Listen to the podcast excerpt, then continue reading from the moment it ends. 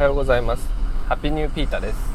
この番組では世の中のいいニュースのみをピックアップして配信しております。ちょっとねあのー、このラジオやってるってことをね何人かにさらに教えているのでちょっと音質とかもね改善しなきゃなと思ってちょっと新しいマイクでやってるんですけどいかがでしょうか。はい。でちょっとね朝なんかお腹痛かったんですけど太陽のね光浴びるとねやらなきゃなってなりますよね。いやちょっとね気持ちがめいってる人は太陽の光を浴びるといいんじゃないでしょうか。はい本日のニュースです。本日のニュースはえー、あの高校野球ですね。あの高校の野球部ある野球部があの丸刈りですね。坊主を禁止にしたら部員が増えたというニュースです。えっ、とまあ、僕もあの高校まで野球をやっていてずっと坊主だったんですよ。まあ最近増えてますよね。あの坊主禁止？髪型自由っていう高校。あの結構強い高校で増えててね。あの花巻東高校とかね岩手の。あと神奈川の慶應義塾高校っていうのはね昔からあの髪型自由なんですけどまあだからそういうとこ見ても強さに髪型って関係ないってところが最近ねあの言われてますよね。で、この、えっと、今回そのニュースになってる栃木県の小山西高校、小山かな？小山西高校も、昔あの甲子園に出場したことがある、今古豪と言われてる学校ですが、あのー、部員がもう去年なんか9人、もう9人野球できるギリギリですよ。まで減っちゃったみたいで、で、そこであの髪型を自由にしたら、えっ、と、そこで部員が1人入ったと。で、髪型をが自由だったらいいかな、みたいな感じで入ったみたいなことがニュースになっていますね。まあだから、あの、こういったあのね、髪型であの野球部やりたくねえなっていう中学までは野球やったけど、高校は絶対坊主だからやりたくねえみたいな人がね、どんどん野球にね、流れてきてくれればね、あの野球人口っていうのもね、減らないでいくのじゃないかなと思っています。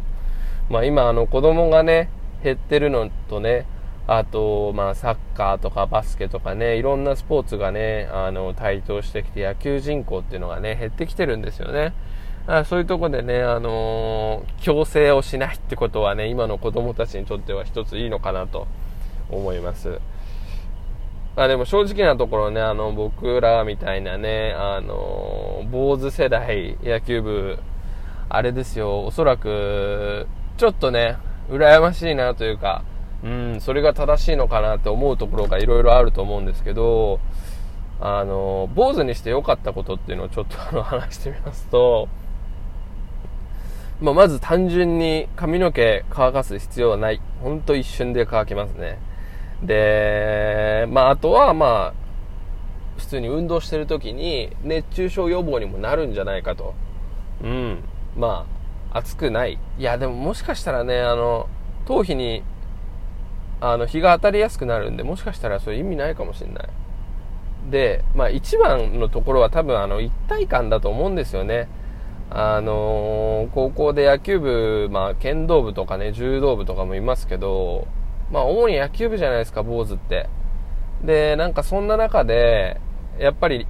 一体感って生まれるんですよなんか俺らは。あの坊主にして頑張ってるみたいな。ちょっと良くないですけど他の部活の人をパンピーとか言ってね、一般ピープルですよね。まあなんか まあ要は仲間意識みたいのがね、強まるんですよ。だから、そういうことを考えれば、うん、あの、チームスポーツですから、あの、一体感を得るという意味ではいいんじゃないでしょうか。まあ、ただね、あの一部メディアではね、日本の軍隊のね、名残が唯一、唯一残ってる軍隊の名残が高校野球だみたいに言われてますし、まあ、それをね、強制、正直強制じゃないんですよ。あの、うちの野球部も、別にね、なんかそういう強強制っていうルールがあったわけじゃないですよ。あの、みんながするからする。もう伝統だからするっていうところで、も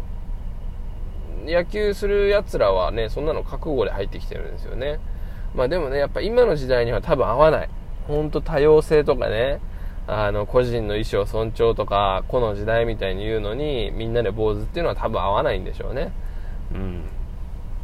あそんなところでね、あの、徐々に、その、坊主じゃなくていいっていう高校も増えてきてますから、えー、今後野球をね、やりたいっていうね、子たちは、まあちょっとそういうところ改善されてきてるよっていうところで、今回のはいいニュースなんじゃないでしょうか。はい、今日はここまで。Take it easy.